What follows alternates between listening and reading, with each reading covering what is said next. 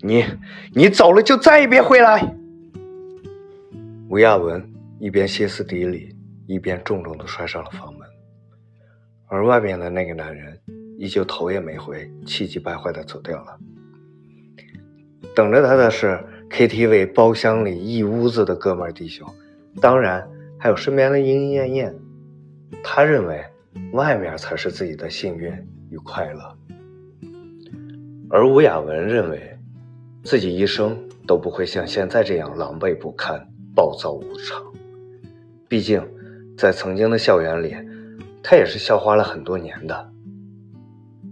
他以为曾经那个风度翩翩、对自己热情至极的林宪会像那样对自己一辈子。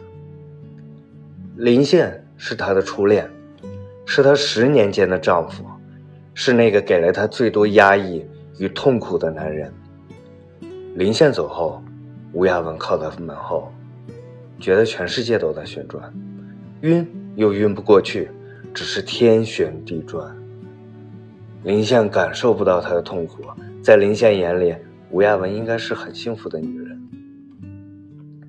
每天都是居家度日，守着老人孩子，想买什么买什么，这是多少女人求之不得的日子。林宪觉得，吴亚文究竟是个文人，完全不懂生活真实的样子。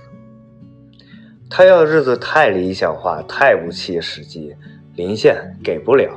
林宪只想让吴雅文知道，他不会听于一个女人。此时已经是晚上十一点，立天国际才开始了最热闹的时候。宪哥，你怎么才来呀？人家都等了你好久了。要不是这几个连续的电话，我看你这还不来看妹妹了。林宪刚一踏进立天国际的门，就有一个面容干净的白衣女子靠上来，顺势缠上了林宪的胳膊。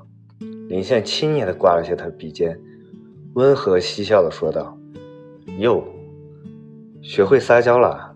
怎么会呢？确实是太忙了，这不是来了吗？就知道宪哥才是对我最好的呀。”女子带着林宪上了楼，找到这家 KTV 最大的包厢，里面早已喧闹成一片。林宪暗自愤懑：“唉，要不是我家那个八婆死缠烂打，我就不至于缺席那么久了。唉，可惜呀。”包房内都是林宪的伙伴，他们有时候一起做生意，更多时候是一起玩耍，借着应酬的名义。逃开自认为锁着他们的家，看了看几位哥们儿，林宪在大家一片吆喝声中坐到了东子身边。林宪看了看东子身边的姑娘，哎，你这家伙不够专一啊！才多久啊？怎么又换妹子了？大家可是都没换呢啊！林宪和这帮哥们儿每次来立天国际的时候，都有固定的姑娘陪伴，他们都以此为傲的自认为他们都是用情专一的人。虽然他们在别的厂子也有别的厂子的姑娘，而且他们家里都是有老婆孩子的。东子苦笑一声，搂着身着超短裙的姑娘说：“哎，哪是我用情不专啊？人家那位上位成功了，听说掉了个金龟婿，有钱的很呢，当人家阔太太去喽，肯定不会再联系咱们这些圈子里的人了啊。”哟呵，你这是被甩了呀？得干一个哎！喝完，林宪抢过麦克风，激情唱了一首《灰姑娘》，深情地望向了在他身边轻轻依偎着的姑娘。他早已经忘记刚才已经崩溃的吴雅文，他已经习惯丢下吴雅文，他甚至觉得自己完全不听吴雅文的话，或者说。与他的想法背道而驰，故意让他痛苦的放浪，能让自己有一丝丝快感。几天后，终于再次想起自己还有个家的林宪，打开自己家房门时，被眼前景象吓了一跳。屋里干净的不对劲，再仔细一看，关于吴雅文和女儿的一切都没有了，从生活用品到孩子的学习用具，一切都不存在了。连墙壁上挂了好多年他们俩结婚照也不在了。孩子的书桌像不曾用过的一样，卫生间只剩下自己的牙刷和洗面奶。不知情的人此刻进到屋子里的话，一定以为这是个有洁癖的单身男子居住的地方。这个屋子一切都在，这个屋子一切似乎都已经不在了。林贤使劲地摇了摇头，以为自己在做梦。十年了，他从来没有想过吴雅文会消失在自己的生活里，没有留下只言片语。这一次，林贤有些慌了。此刻，他才忽然想起几天前的晚上，吴雅文似乎很生气地喊道：“你走了就再也不要回来。”虽然他第一次见吴雅文发这么大脾气。是他从来不把吴亚文发脾气当回事。林仙掏出手机，赶紧打通了岳父电话。您拨打的电话正在通话中，请稍后再拨。他又打了岳母的电话，也一样，一阵忙音。立刻就明白了，所有人把他电话屏蔽了。他有些慌了神，这次事态似乎有些严重。他又试着拨打了吴雅文妹妹吴雅静的电话，依旧忙音。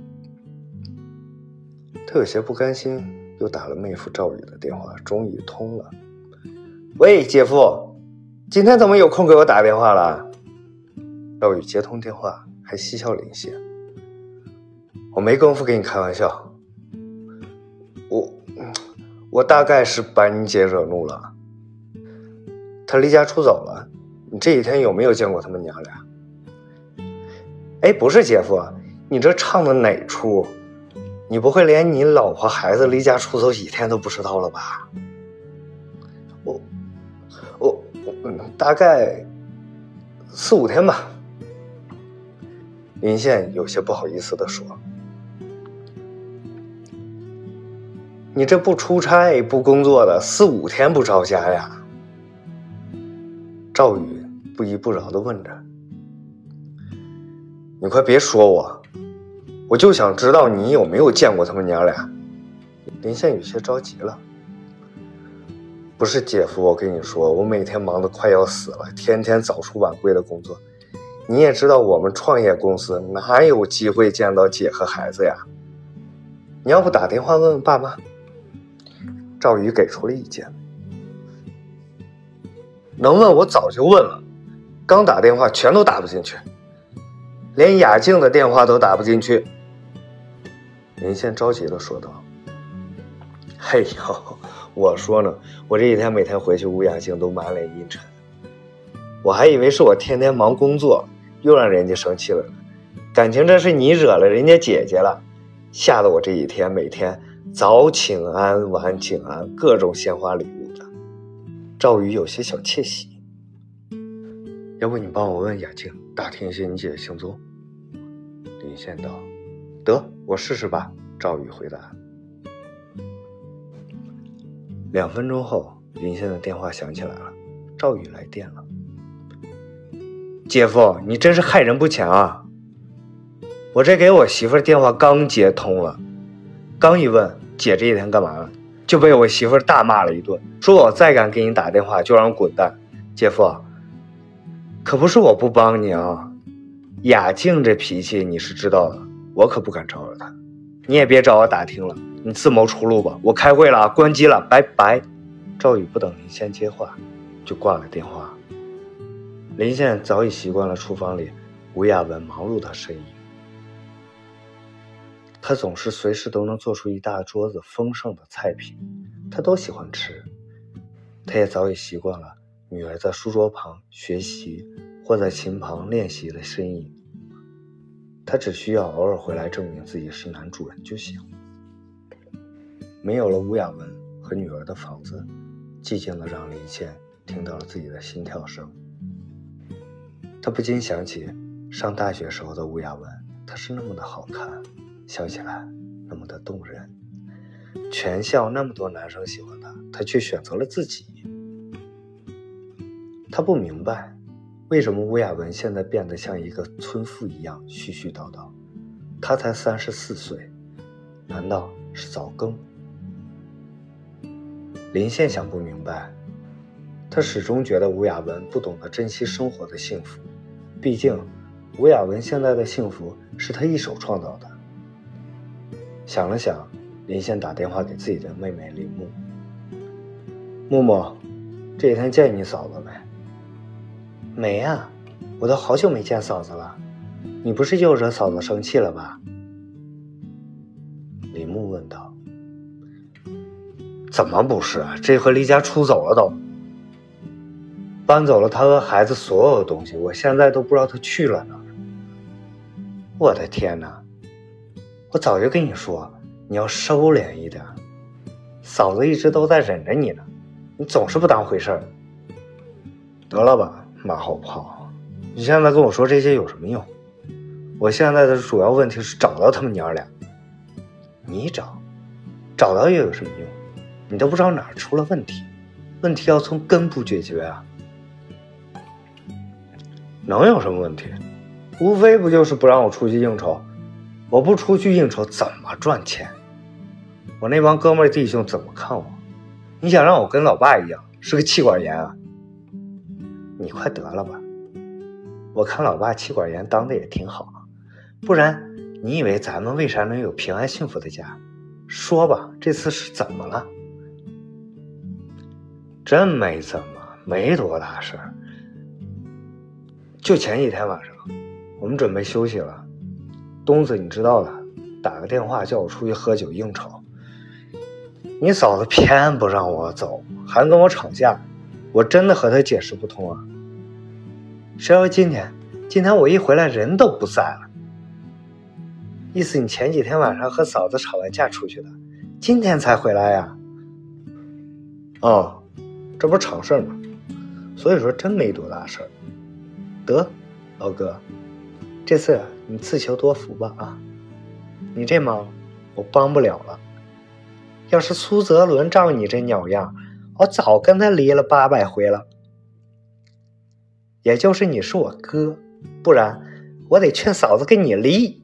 林木显然有些生气了。你这怂孩子，有你这么跟哥说话的吗？再说，别怪哥多嘴，你家苏泽伦也有见不得人的事儿。你这人怎么那么小心眼儿，还拉上别人下水？你这次啊，自求多福吧，反正我是管不了，我也管不着。说完，林木就挂了电话，留下林宪一个人窝在沙发上，觉得今天真是莫名其妙的一天。林木挂了电话，打电话给家里：“妈，你儿子这次可闯了祸了啊！我嫂子都离家出走了。”这干啥了？就至于离家出走，家都不要了？孩子呢？孩子带走了呀。我哥玩了好几天不回家，不看自己多大岁数了，一天瞎嘚瑟。我嫂子能不着急吗？不就出去玩了几天吗？有什么可急的？你哥打小成天玩，也不归宿，难不成结了婚为他吴雅文，就天天守在家里陪着他？我看你哥这就没错。林母理由充分的为自己宝贝儿子辩解。妈，你这就有点护犊子了。你这样偏袒，嫂子有啥不高兴的都不跟咱说。哪有那么多不高兴？一天天事事的，有啥不高兴回去找他妈去。我可没工夫安慰他。这么多年，这个家不全靠你哥养活着？他吴雅文赚了一分钱回来吗？还好意思离家出走？我看他离家出走就喝西北风去。过几天啊，没钱吃饭就知道你哥的好了，真没法和你沟通，怎么跟我婆婆一个德行？真是有过之而无不及。李牧被自己的亲妈说的积了一肚子气，他知道妈妈的做法不对，知道妈妈偏袒哥哥，他也心疼嫂子，可是他似乎一切都无能为力。他改变不了亲妈，也改变不了亲哥，就算他此刻能找到吴雅文，能劝吴雅文回来。可是，背后没有一个人能给他做主，让他能够硬硬气气的把吴雅文接回来。想了想，他还是发信息给吴雅文：“嫂子，你在哪儿？我想见见你。”吴雅文并没有回他信息。林木又发了一条：“嫂子，我知道你的委屈，我已经骂过我哥了。我不告诉他我和你联系了，我只是想知道你在哪，是否安置好了自己，看看有什么我能帮上忙的。”虽然林木已经想到吴亚文不会给他回信息，但是一直没有收到回信，还是觉得有些失落和难过。毕竟在林木心里，他觉得自己这么多年是真的心疼嫂子，也真的把嫂子当一家人。当林木回到家时，苏泽伦依旧坐在电脑前，戴着耳机，兴奋地打着游戏。早晨用餐后的碗碟依旧原封不动地摆在水池里。林木很多时候会幻想，等他回家的时候，苏泽伦已经做好了饭菜，收拾好了屋子，等着他回来。或者他什么家务也没有做，只是拿本书看就行。他从来没有见过苏泽伦谈论自己的职业生涯和未来，也觉得自己很满足。所以回到家，日复一日的景象其实并没有改变过。往常林木总是下班回家后，放下东西就开始准备餐食，等饭菜摆上桌，苏泽伦才会恋恋不舍地从电脑前离开。可是今天的林木，因为嫂子忽然的消失和冷落。莫名的心乱如麻，回到家看到眼前一如既往的景象，忽然就发怒了。苏泽伦，我每天这么辛苦，你就没想过洗个碗给我做顿饭吗？哪怕是煮包方便面给我也行啊！天天就破游戏，你是不是要和游戏过日子？苏泽伦震惊了一下，不可思议地看着林木：“你怎么了？发什么神经？我哪会做饭？你不想做？”就叫外卖呗，和我发什么脾气？我又不是拦着你做饭了，神经病！说罢，苏泽伦脑袋继续转向电脑。林木总觉得哪不对劲，可是又说不上来。他不明白自己为什么和苏泽伦发脾气。是啊，不想做就叫外卖好了。结婚这么多年，苏泽伦连油盐酱醋都分不清楚，自己怎么能奢望他做好一顿饭？等自己回家呢，他又如同以往一头扎进了厨房。饭菜上桌后，林木走向苏泽伦：“对不起，是我今天心情欠佳，不敢给你发脾气。”“就是嘛，你心情不好也不能跟我发脾气，我招谁惹谁了？真是。”“行了行了，你最委屈，快吃饭吧。”吃饭的时候。林木几次想和苏泽伦聊起林宪的事情，可是每次抬头看苏泽伦，都是在刷着手机，一边吃饭一边傻笑。每次话到嘴边就吞了回去。这个夜晚，对于林木是煎熬的。他无数次想起吴亚文，不知道为何忽然觉得他离开这是对的。他想替哥哥找回吴亚文，可是又不想替吴亚文找回他自己。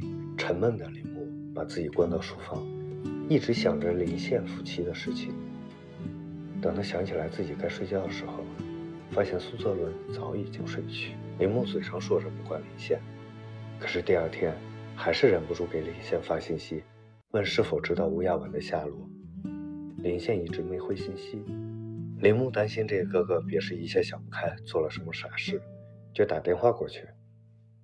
谁知电话那头恰逢林宪的酒桌，一群人正喝得酣畅淋漓。林宪喂喂的喊几声，林木实在听不清他说了什么，就挂了电话，不禁自言自语：“真是扶不上墙，老婆孩子都离家出走了，还有心思喝酒。”林木有些不甘心的打电话给吴亚文，没想到电话通了。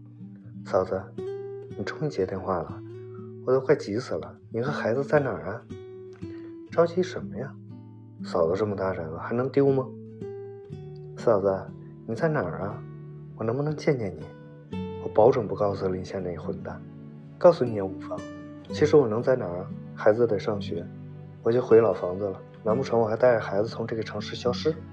得，那你等着我，别出去啊！我一会儿就到。没一会儿，林木就驱车赶到吴亚文的楼下。这个吴亚文嘴里说的老房子，其实是吴亚文前些年和林宪结婚的婚房。那时林宪没有太多钱。两个人就收拾了一些老房子结婚了。这个老房子房龄比林县很高，他们同学时常和林宪开玩笑说捡了个便宜媳妇儿，这么漂亮的好媳妇儿，就拿一套破房子就娶了。吴亚文倒是时常回怼大家：“老房子怎么了？好歹是重点学区房，市中心，你们有吗？”那个时候，吴亚文这么一说，林宪就开心的笑，他觉得自己真的娶了个傻媳妇儿。老房子才六十多平米，不过在吴亚文的精心收拾下，倒也是干净利落。林宪后来赚了钱，换了大房子后，一度想把这里卖掉，但是吴亚文说那是他们的婚房，何况户口还在那儿，孩子还在上学，就一直没卖。他也隔一段时间回来打扫一下。林宪骨子里也是个潇洒的人，自从搬走以后，很少回来老房子。他知道吴亚文会没事回来打扫，慢慢的就彻底对这个房子不闻不问。仿佛完全忘了有这么个地方存在。嫂子，真没想到你会在这儿。其实林县那混蛋，只要多想一下，应该能猜到你在这儿，不然能去哪儿呢？你这么要强，肯定不会回多多姥姥家的。林木一进门就拉着吴亚文开始絮叨：“嫂子，我知道你受委屈了，你和我说，我给你教训那混蛋去。”吴亚文看看林木的样子就乐了。林仙但凡能有多余脑子，在我这儿，我也不至于搬到这儿来。你说对吗？吴亚文知道，在林家，林木是真的疼自己。这么多年来，他也把林木当成亲妹妹看待，二人也从未有姑嫂的嫌隙。嫂子，这回你咋想的？咋就决定搬出来了？不过我感觉我应该支持你。林县那个混蛋实在太过分了，你就应该这么吓唬吓唬他。不收拾收拾他，是不是当别人都没脾气呢？吴亚文递给林木一杯果汁，先喝果汁。我不是吓唬他，这次我是要跟他离婚。